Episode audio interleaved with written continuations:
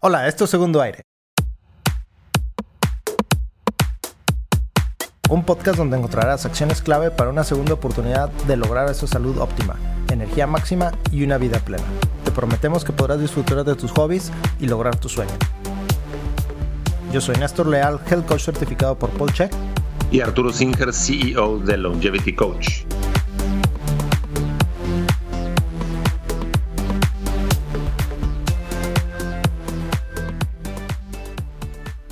Buenos días Arturo, ¿cómo estás el día de hoy, 17 de mayo del 2019? Excelente, Néstor, ¿tú qué tal? Muy buenos días. Buenos días, este, muy bien, todo en orden por acá Monterrey. Este, curiosamente he estado viendo en las noticias que la mayoría de la, del país tiene una onda de calor y Monterrey pues ha estado gozando de clima fresco para mayo. Es curioso. ¿Qué tal Mérida? El calor es importante. Eh, los distintos termómetros que tenemos alrededor marcan 40, 40.5 grados centígrados. Ayer estuvo fresco, 37 creo que decía. Eso es fresco. oye, oye, ¿cómo afecta, ¿cómo afecta esto del calor o el cambio climático de manera epigenética al cuerpo humano? Es una excelente pregunta. Ni que lo hubiéramos este, planeado sí, este, eh, ni, que lo hubiéramos escrito con anticipación.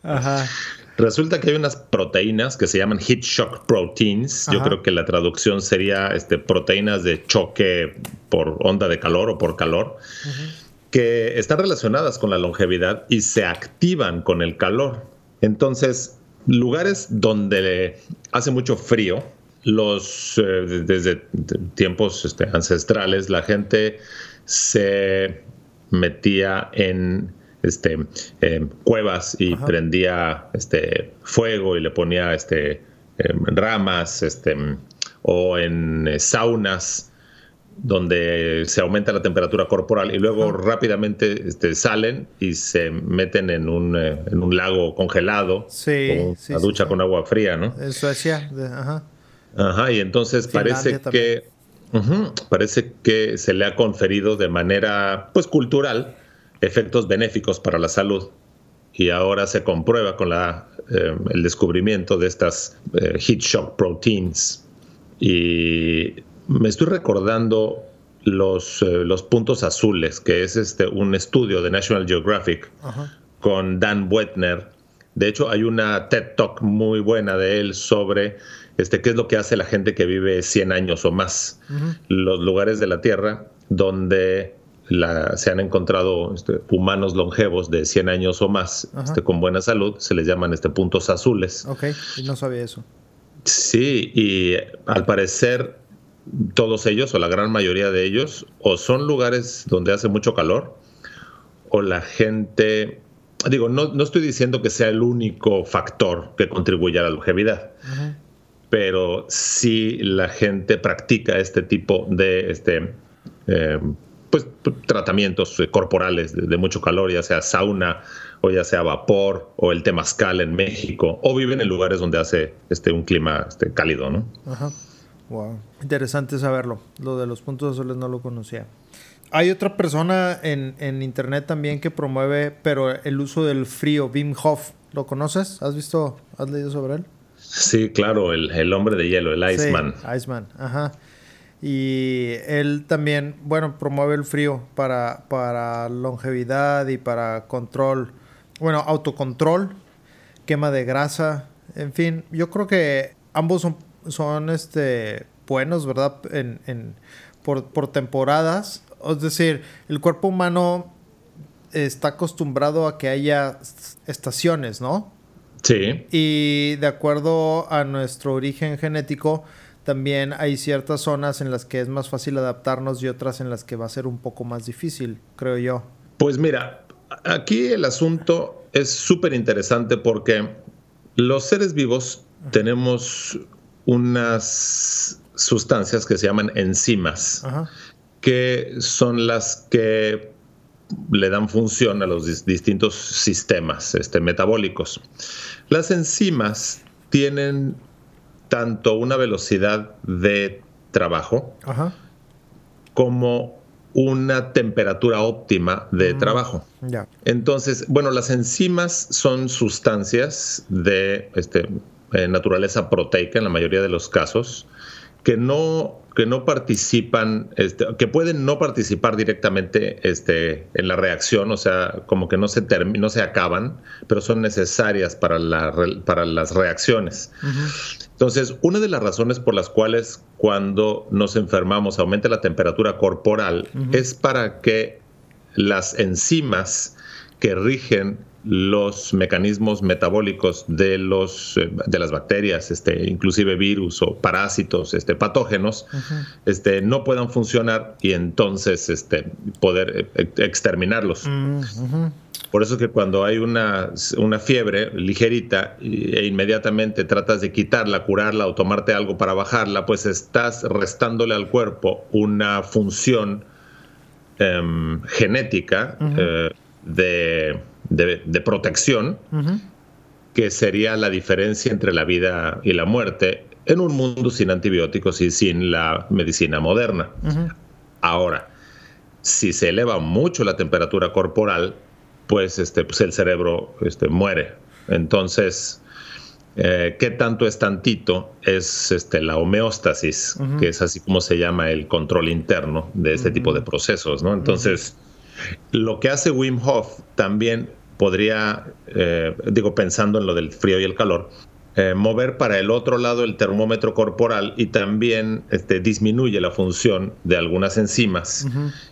Y pues seguramente si uno tiene patógenos o virus o parásitos, etcétera, que no aguanten estas temperaturas tan bajas, pues también han de, han de morir, ¿no? Entonces, platicando con uno de mis mentores eh, en el, en, de Apeiron sobre Em, los métodos de Wim Hof en cuanto al frío, eh, no les gusta mucho este enfoque porque cuando mides tanto a nivel neurológico como a nivel cociente respiratorio, la respuesta del cuerpo no es buena.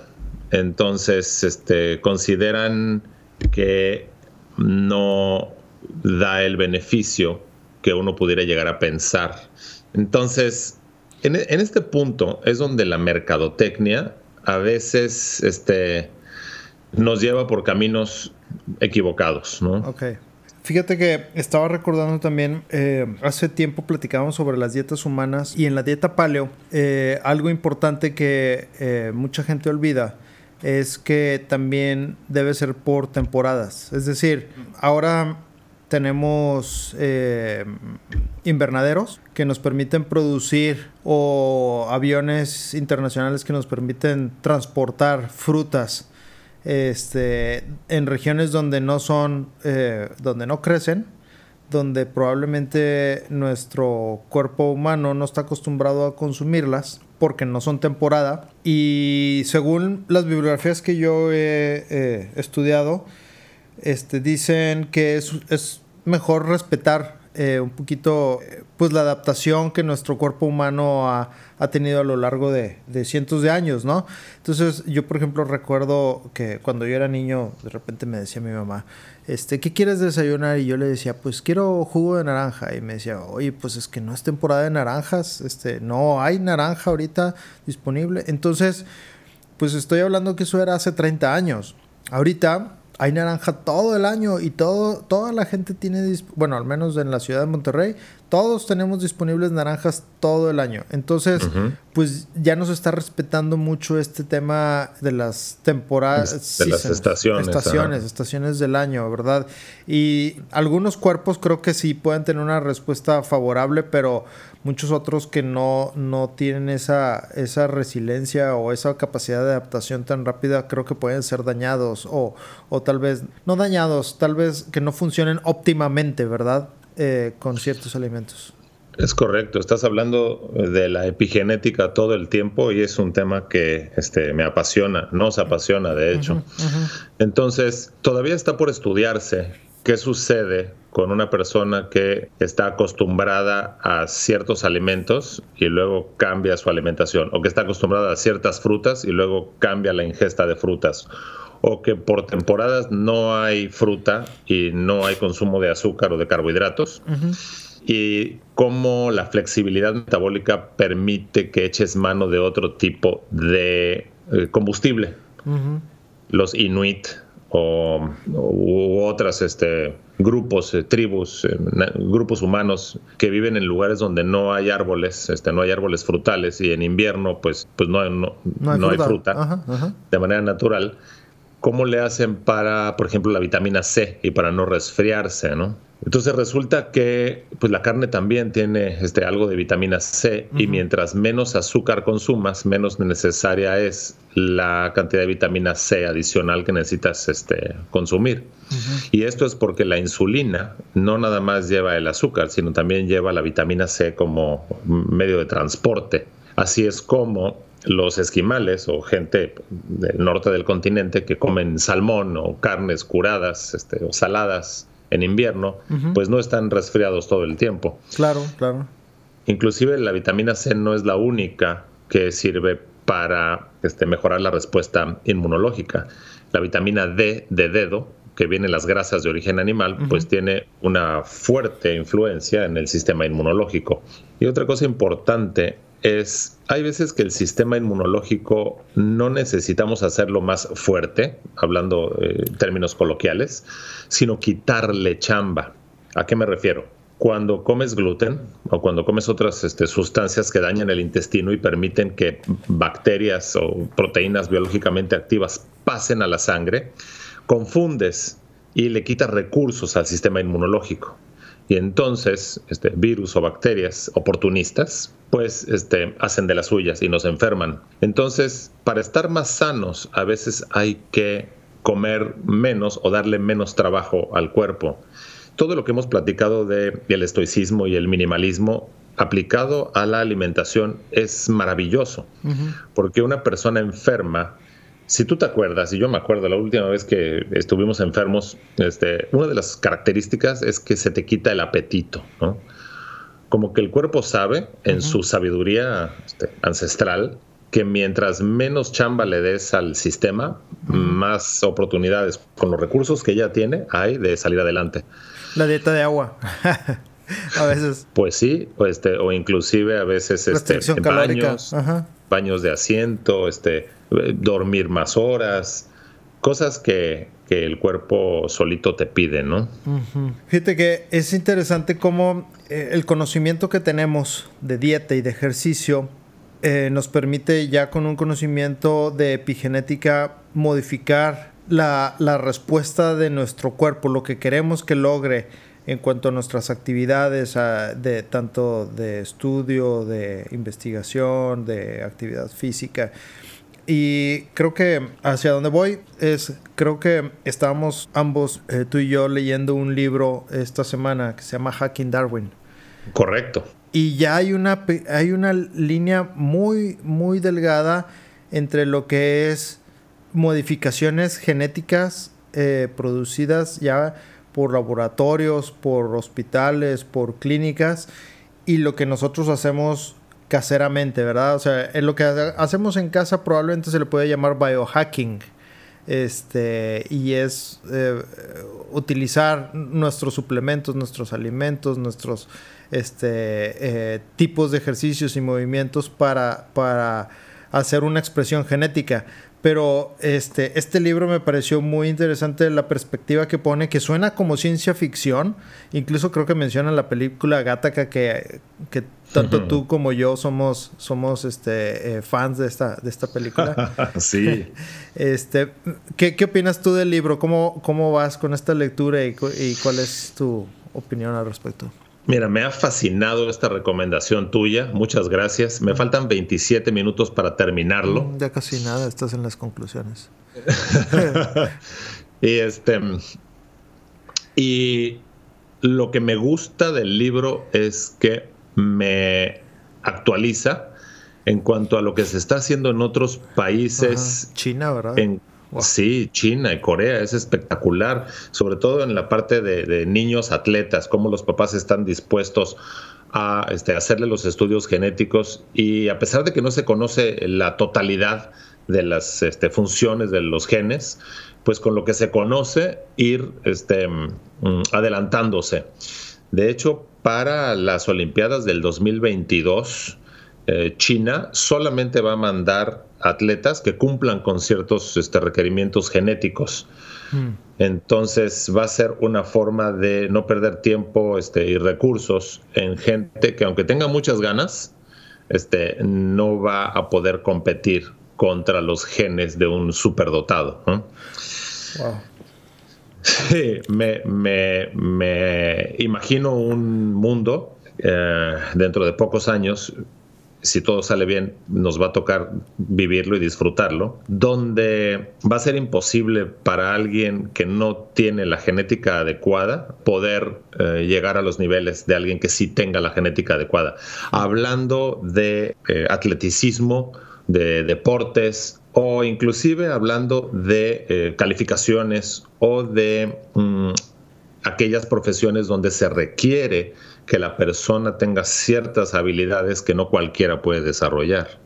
Hmm. Sí, veía, me, ponía mucho a pensar este tema del atleticismo porque decía yo, ok, si epigenéticamente y con suplementos estamos modificando eh, nuestra expresión corporal o, nuestro desempeño en estas actividades, ¿hasta qué grado? Eh, es decir, las reglas van a tener que ser muy precisas para ver hasta qué grado alguien puede o no competir en, un certamen, ¿verdad? Y, por ejemplo, recientemente en un certamen de belleza, pues tú sabes, la, noticia fue que un, hombre trans este, ganó el, el, premio, ¿verdad? Entonces, bueno, pues en este caso este certamen lo permitía, pero ¿en qué momento en competencias olímpicas se van a permitir... Eh, enhancements, ¿cuál es la palabra en español? Este mejoramientos. mejoramientos genéticos, ¿verdad? Por ejemplo, piernas más largas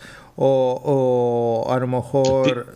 Tipo de fibras musculares. Tipo de fibras musculares, sí. O, por ejemplo, competencias a, lo mejor más este, intelectuales como el ajedrez, ¿verdad? Que se considera deporte, pero pues, requieres un procesamiento especial para poder adelantarte las movidas. ¿Hasta qué grado va a ser tan preciso poder, poder llegar a tener ciertas reglas para decir, ¿sabes qué? Se permite esto o... ¿Sabes qué? Se permite lo que sea. Entonces habrá competencias puristas y habrá competencias donde puede ser mezclado.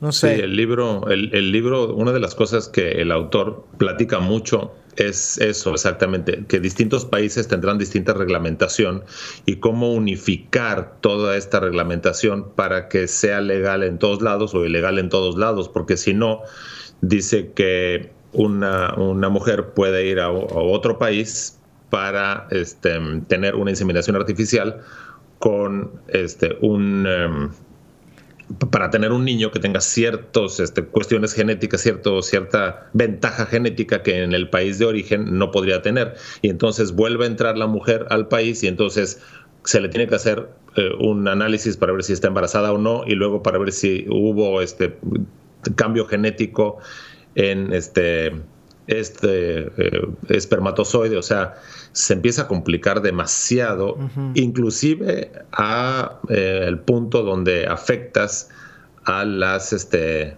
garantías individuales y a tu propia privacidad, ¿no? Sí, sí, las reglas de privacidad ahorita son muy fuertes, sobre todo con las reglas que entraron el año pasado en Europa, en la Unión Europea. Pero eh, una cosa que no me gustó del libro Este, es que solamente menciona la parte de los genes que tiene que ver, la, parte, la parte darwiniana de los genes, ¿no? Mm. Esa parte fija, esa parte que no se modifica por el entorno. Y la parte epigenética es toda la teoría de Lamarck. Ajá. en, esa, en esa época, en el mundo científico, estaban debatiendo cuál de las dos teorías era la buena.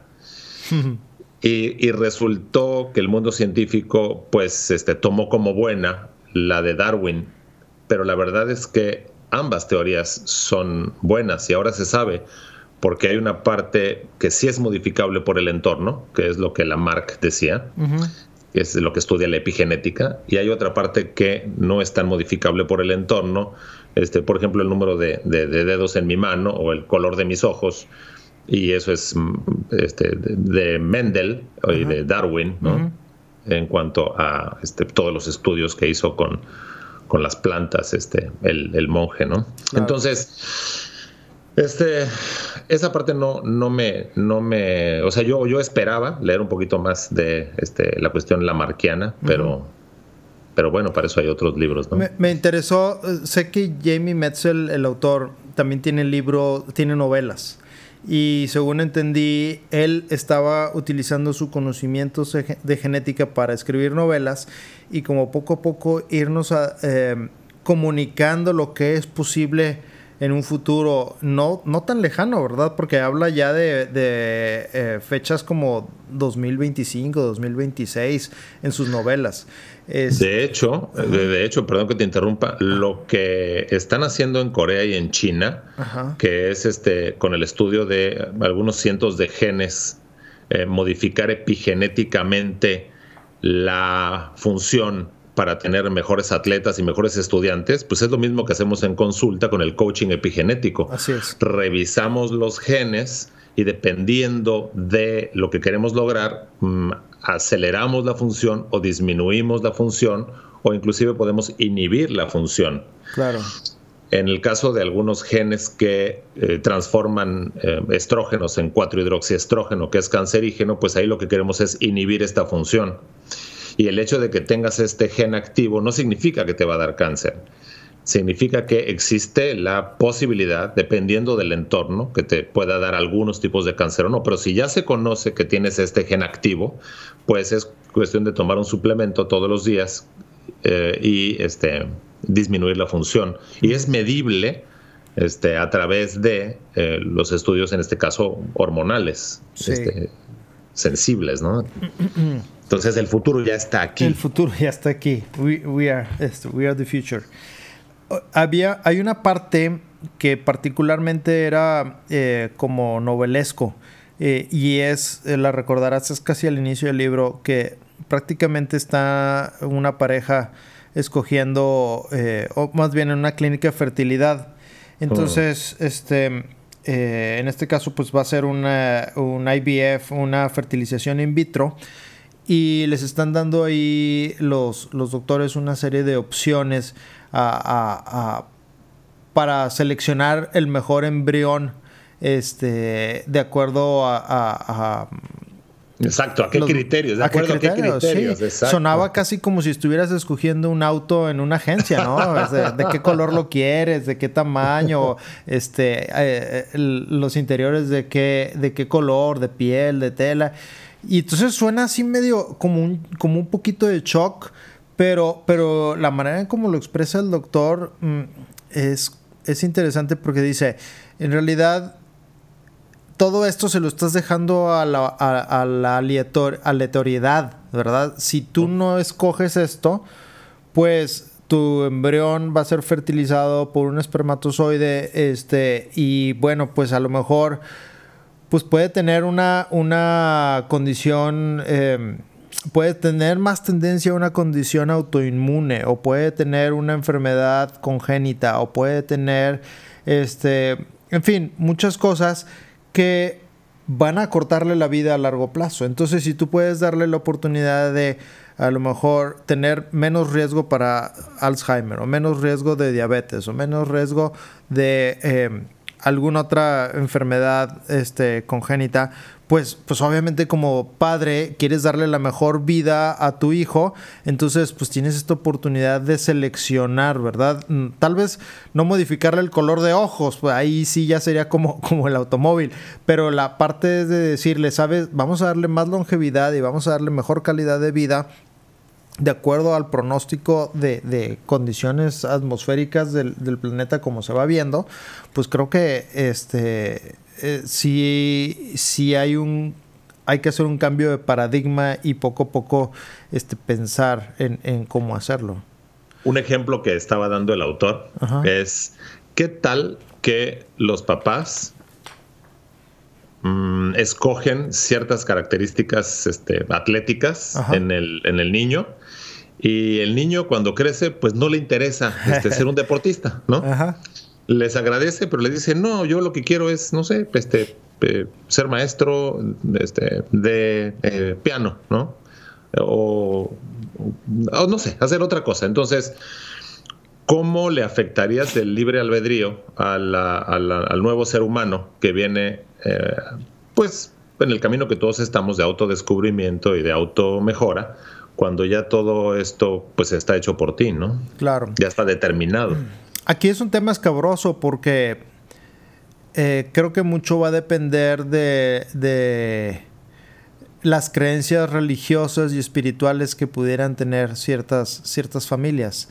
Y, sí, perdón que te interrumpa, y es verdad en cuanto a que no todas las religiones inclusive están de acuerdo en este modificar genéticamente, inclusive en el caso de que ya se, si se supiera que hay una enfermedad este, genética eh, en el caso de la Iglesia Católica, por ejemplo, hoy en día este niño pues, eh, tiene el mismo derecho que cualquier otro de llegar al mundo y de este, estar entre nosotros, ¿no?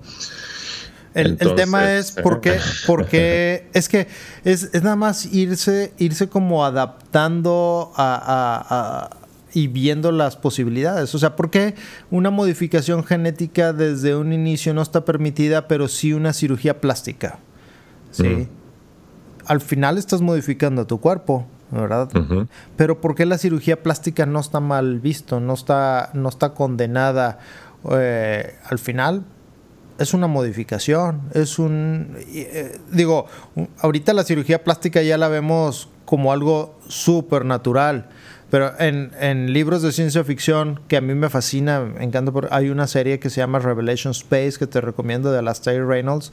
Habla ya de, de, subrazas humanas eh, eh, eh, que han tenido modificaciones genéticas. Por ejemplo, una, una subraza que ha sido modificada para tener em, eh, extremidades más largas y tener menos peso para poder resistir velocidades cercanas a la luz. ¿sí? Hmm. Y pues obviamente ellos para poder soportar y, eh, eh, estas, estas velocidades de transporte, pues poco a poco han ido eh, modificando su genética. Hay otros que se ponen implantes electrónicos para tener mayor capacidad de... como cyborgs. Ándale, como cyborgs. Este, puede ser cyberpunk, cyborg. Y, y, todos siguen siendo humanos. Lo único es que pues van, van teniendo estas, estas nuevas características. Hay otros que se van incluyendo genes que inclusive lo menciona el el este, Jamie Metzel, este, genes animales, ya, ya como quimeras, ¿verdad? Este, que suena así medio, medio horrorífico, pero si, si lo ves como una herramienta, dices, oye, puedo tener la velocidad de un lince o este, la, vista de un lince o la velocidad de un guepardo, no sé, este, y pudieras incluir algunos genes de, de, de animales, Suena, suena fantástico, pero no improbable, ¿eh? Fíjate que de regreso al asunto del transporte que platicabas, en algún lado leí que los seres humanos, así como estamos, difícilmente llegaríamos a Marte. Ya ves que ahora hay mucho, mucho, mucho interés en viajar a Marte eventualmente, ¿no? Y desde la radiación cósmica, los tiempos, las temperaturas, que este, se necesitaría este, pues, modificar genéticamente a algunos seres humanos que fueran los nuevos habitantes del planeta rojo. Sí. Entonces, según este, este autor, los eh, humanos que van a llegar a Marte todavía no nacen, inclusive, ¿no? Sí, de hecho, estamos muy acostumbrados a ciencia ficción slash fantasía, como Star Wars, donde mágicamente aparecen de un planeta a otro ah, y hay, oxígeno y es la misma atmósfera y la misma gravedad. Sin embargo, ya nuevos libros de ciencia ficción, por ejemplo The Expanse, donde ya hay marcianos que son humanos que nacieron en Marte, cuando se transportan a la Tierra tienen que tomar algunos medicamentos especiales que les permitan a su cuerpo adaptarse a una nueva gravedad de la que ellos ya nacieron. Y de hecho los marcianos eh, son, son guerreros, tienen mayor, eh, tienen mayor masa muscular, crecen más, o sea, con la misma genética humana, fueron adaptados al nacer en, Marte, de alguna manera epigenética, Y, pues obviamente son mucho más fuertes, son los, son los, son los Navies, los, los Navy SEALs de, de, esta saga. ¿Ya eh, viste, ¿ya viste la, la serie de Titán en Netflix? Bueno, no, no es una serie, perdón, es una película, se llama Titán. Ah, sí, sí, de, eh? que los están modificando para ir a la, a la luna esta, de Titán. De Júpiter. Sí, Ajá. sí, sí, sí, sí, este... Eh, y solamente uno, este, o dos, uno, este, aguanta los cambios genéticos por eso porque todavía, inclusive en ese, en ese futuro, eh, no se sabe qué genes hacen qué y cómo trabajan en clusters y, y, pues sí, hay algunos cambios para bien, pero a otros niveles no funciona bien el, la persona, ¿no? Bueno, el, el, organismo, ¿no? Fíjate que en esta, en esta otra serie de, de Revelation Space, la recordé también porque eh, en Hacking Darwin, el libro que estamos eh, comentando, eh, menciona el crecimiento de órganos humanos dentro de animales, por ejemplo, de puercos. este, y en el libro, perdón, en la serie de Revelation Space, hablan de puercos genéticamente modificados con genes humanos. Entonces, los puercos los van haciendo cada vez, los van modificando y los van haciendo cada vez más humanos. Y fue, fue fueron creados específicamente para producir órganos de trasplantes para humanos. Pero llega un momento, sí, no, llega un momento en que un par de puercos como que dicen, a ver, espérame, o sea, me estás usando, porque ya toman una conciencia diferente, humana, ¿verdad? Y de hecho, uno de los, de los héroes de la serie es, un, es uno de estos puerquitos, que es, es un gran guerrero, es un gran guerrero y, y era, incluso era un originalmente se vuelve un eh, asesino a sueldo, pero luego tiene su redención y es parte de la historia, que no la quiero quemar porque está increíble la, serie. Este, eh, pero, pero es fabuloso este, pensar que esto no es tan improbable que suceda. ¿Te, acuerdas de, la del planeta de los simios? También. Donde pues de repente empiezan a hablar los simios. Bueno, pues para que una, para que un ser, este, para que un ser vivo pueda hablar, se necesita tanto hardware como software, o sea, las cuerdas vocales y este, toda la arquitectura de la boca y de la garganta, Y resulta que este, una especie, este, no recuerdo si es chimpancé, gorila, etcétera, tienen este hardware, pero no tienen el gen activo para poder hablar. Ya se sabe el, que, cuál es el gen que primordialmente controla el habla y es de la serie Foxo.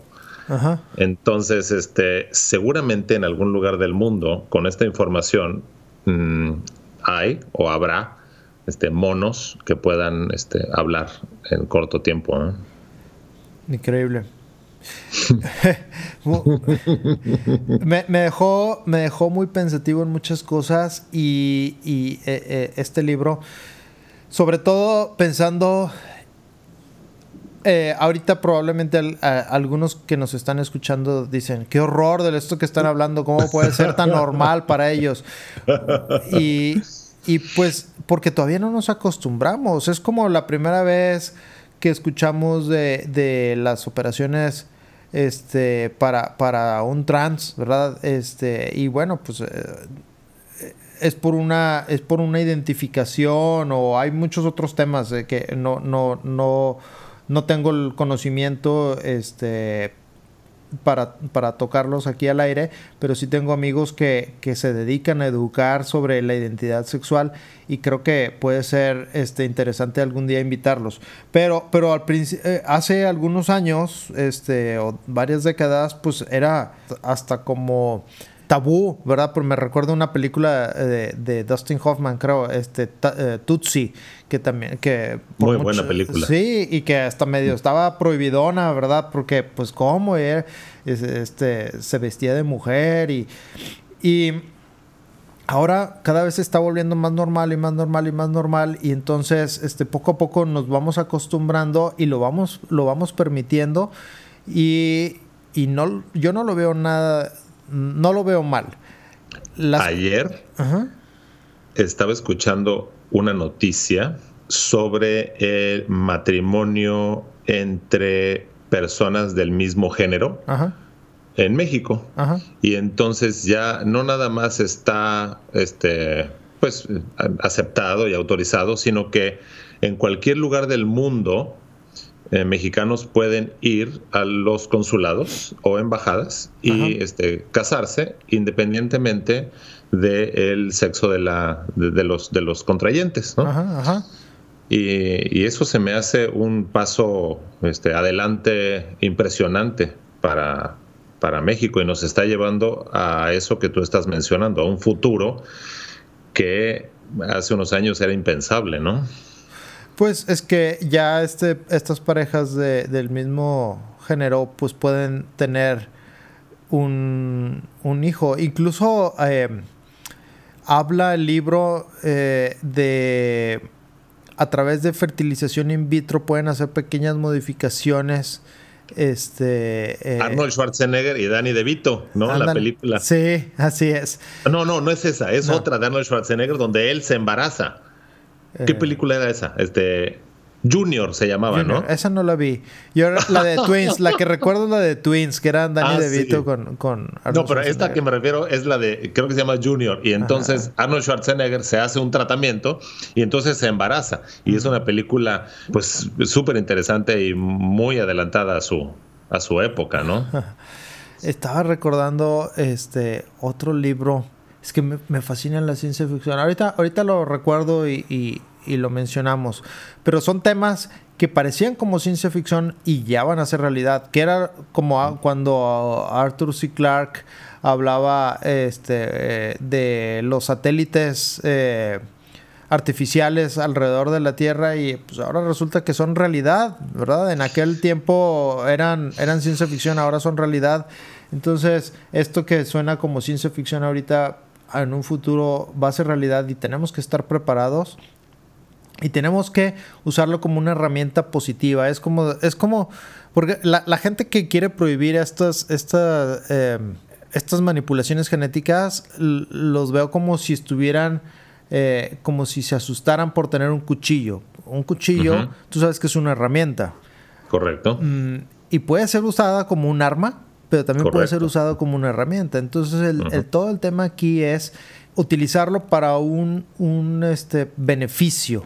Sí, no utilizarlo como un arma, no utilizarlo como, como pero ¿quién le va a poner orden a todo esto? Entonces, lo que dice eh, el autor es, es, exactamente eso, que se necesita eh, leyes, reglamentos para limitar exactamente el, el, enorme poder que se puede tener, inclusive para desarrollar microorganismos patógenos o, patógenos que no existían ya, que estaban este, erradicados, eh, como la viruela, por ejemplo, que algún este, genio considere volverlo a, traer a la, a la, realidad, a este patógeno, para causar daño a millones de personas. ¿no?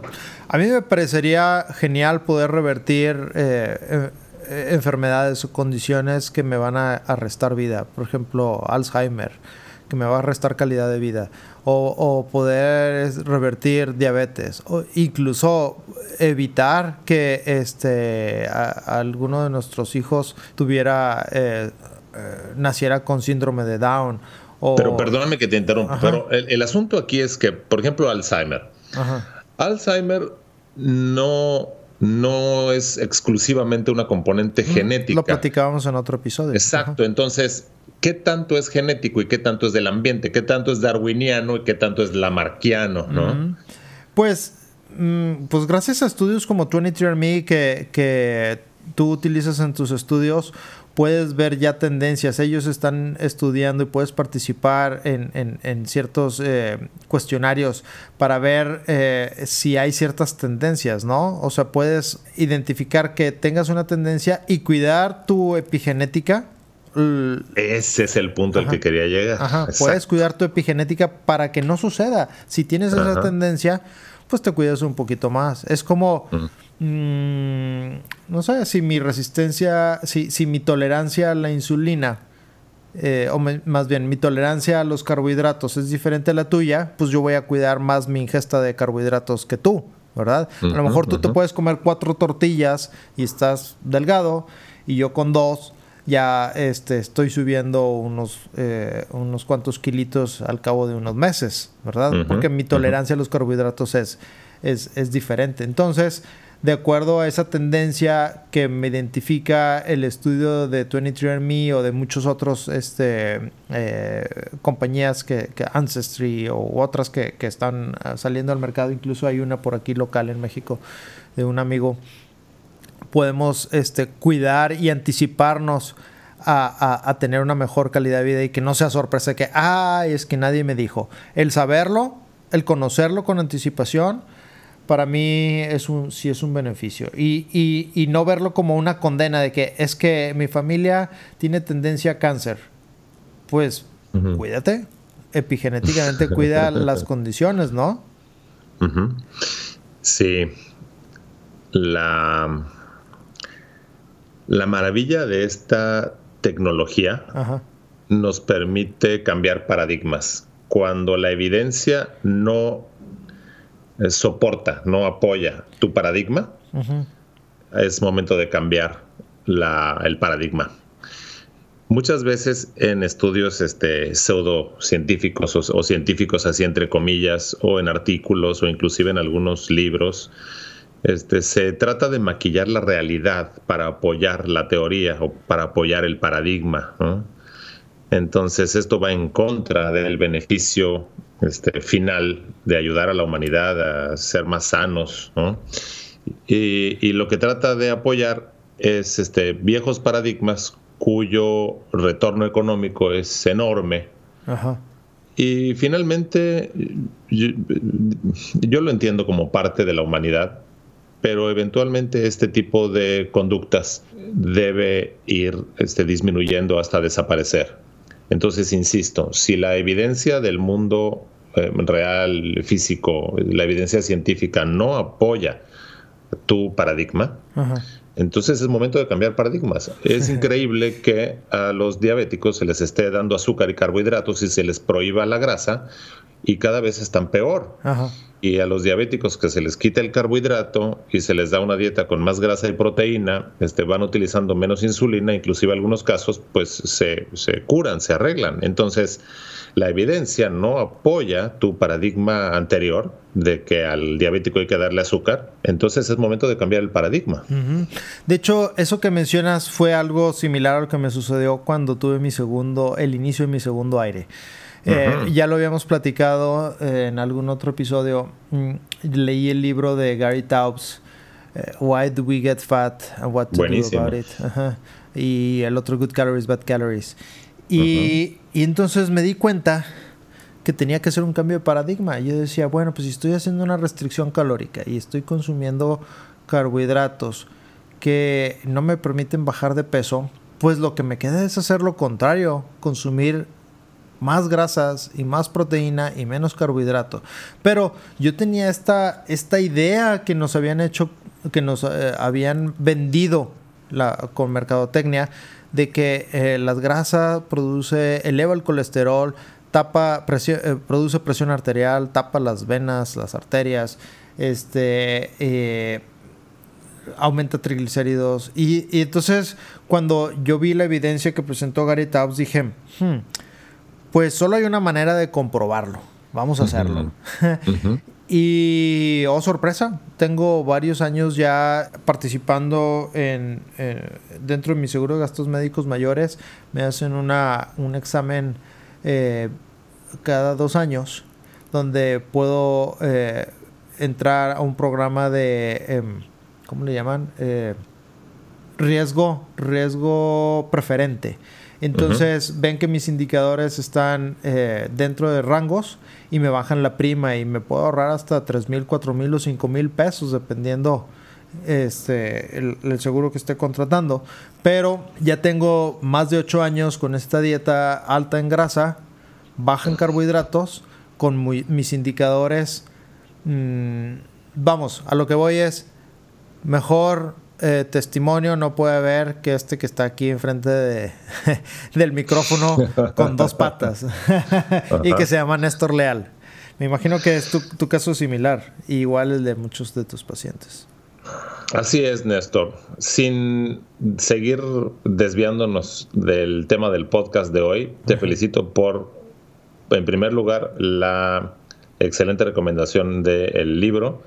Considero que ejemplos de cambios de paradigmas eh, hay, hemos revisado muchos en el transcurso del, de este podcast y considero que un tema a futuro, muy bien podría ser eh, inteligencia artificial. Eh, tanto por el lado de modificar esos genes humanos relacionados con la inteligencia y resolución de problemas, como el asunto de los cyborgs, que es este, que, ya, que ya somos cyborgs, tenemos en la mano una computadora que, que hace años ni el presidente de Estados Unidos tenía esa capacidad de. Ya es parte de nosotros, sí, uy, me fascina ese tema. Eh, este... Pero lo tocamos la próxima vez. Sí, sí, ya mejor voy a agarrar gracias. monte. gracias al auditorio, gracias a patrocinador. gracias, gracias a Armor Coffee, a los muchachos en el estudio. Un fuerte abrazo a todos. Hasta luego, un abrazo. Chao. Esto fue Segundo Aire. En la descripción del programa encontrarás nuestros datos de contacto y las referencias de los temas de hoy. Recuerda que puedes tener una consulta privada con Arturo Singer Longevity Coach y visitar la tienda épica de Néstor Leal. Si te gustó este podcast, suscríbete dejándonos una reseña y compártelo con quien esté viviendo un segundo aire. Este podcast fue producido por Arrabal Studio. Productores ejecutivos Carlos Urrutia, Chaco Urrutia y Javier Martínez. Grabación y edición por Javier Martínez. Este podcast se hace exclusivamente para propósitos de información general. Las declaraciones y opiniones expresadas en este podcast no constituyen consejos médicos. Este podcast, incluyendo Arturo Singer, Néstor Leal y los productores, se deslindan de cualquier responsabilidad por cualquier efecto adverso relacionado al uso de la información aquí contenida. Las opiniones de los invitados son propias y este podcast no promueve ni acepta responsabilidad alguna por las declaraciones de los invitados. Este podcast no hace representaciones ni da garantías de las cualificaciones o credibilidad de los invitados. Este podcast puede incluir promoción o publicidad pagadas para productos o servicios. Los individuos en este podcast pueden tener un interés económico directo o indirecto en los productos y servicios referenciados en el podcast. Si cree que tiene un problema médico, un médico autorizado.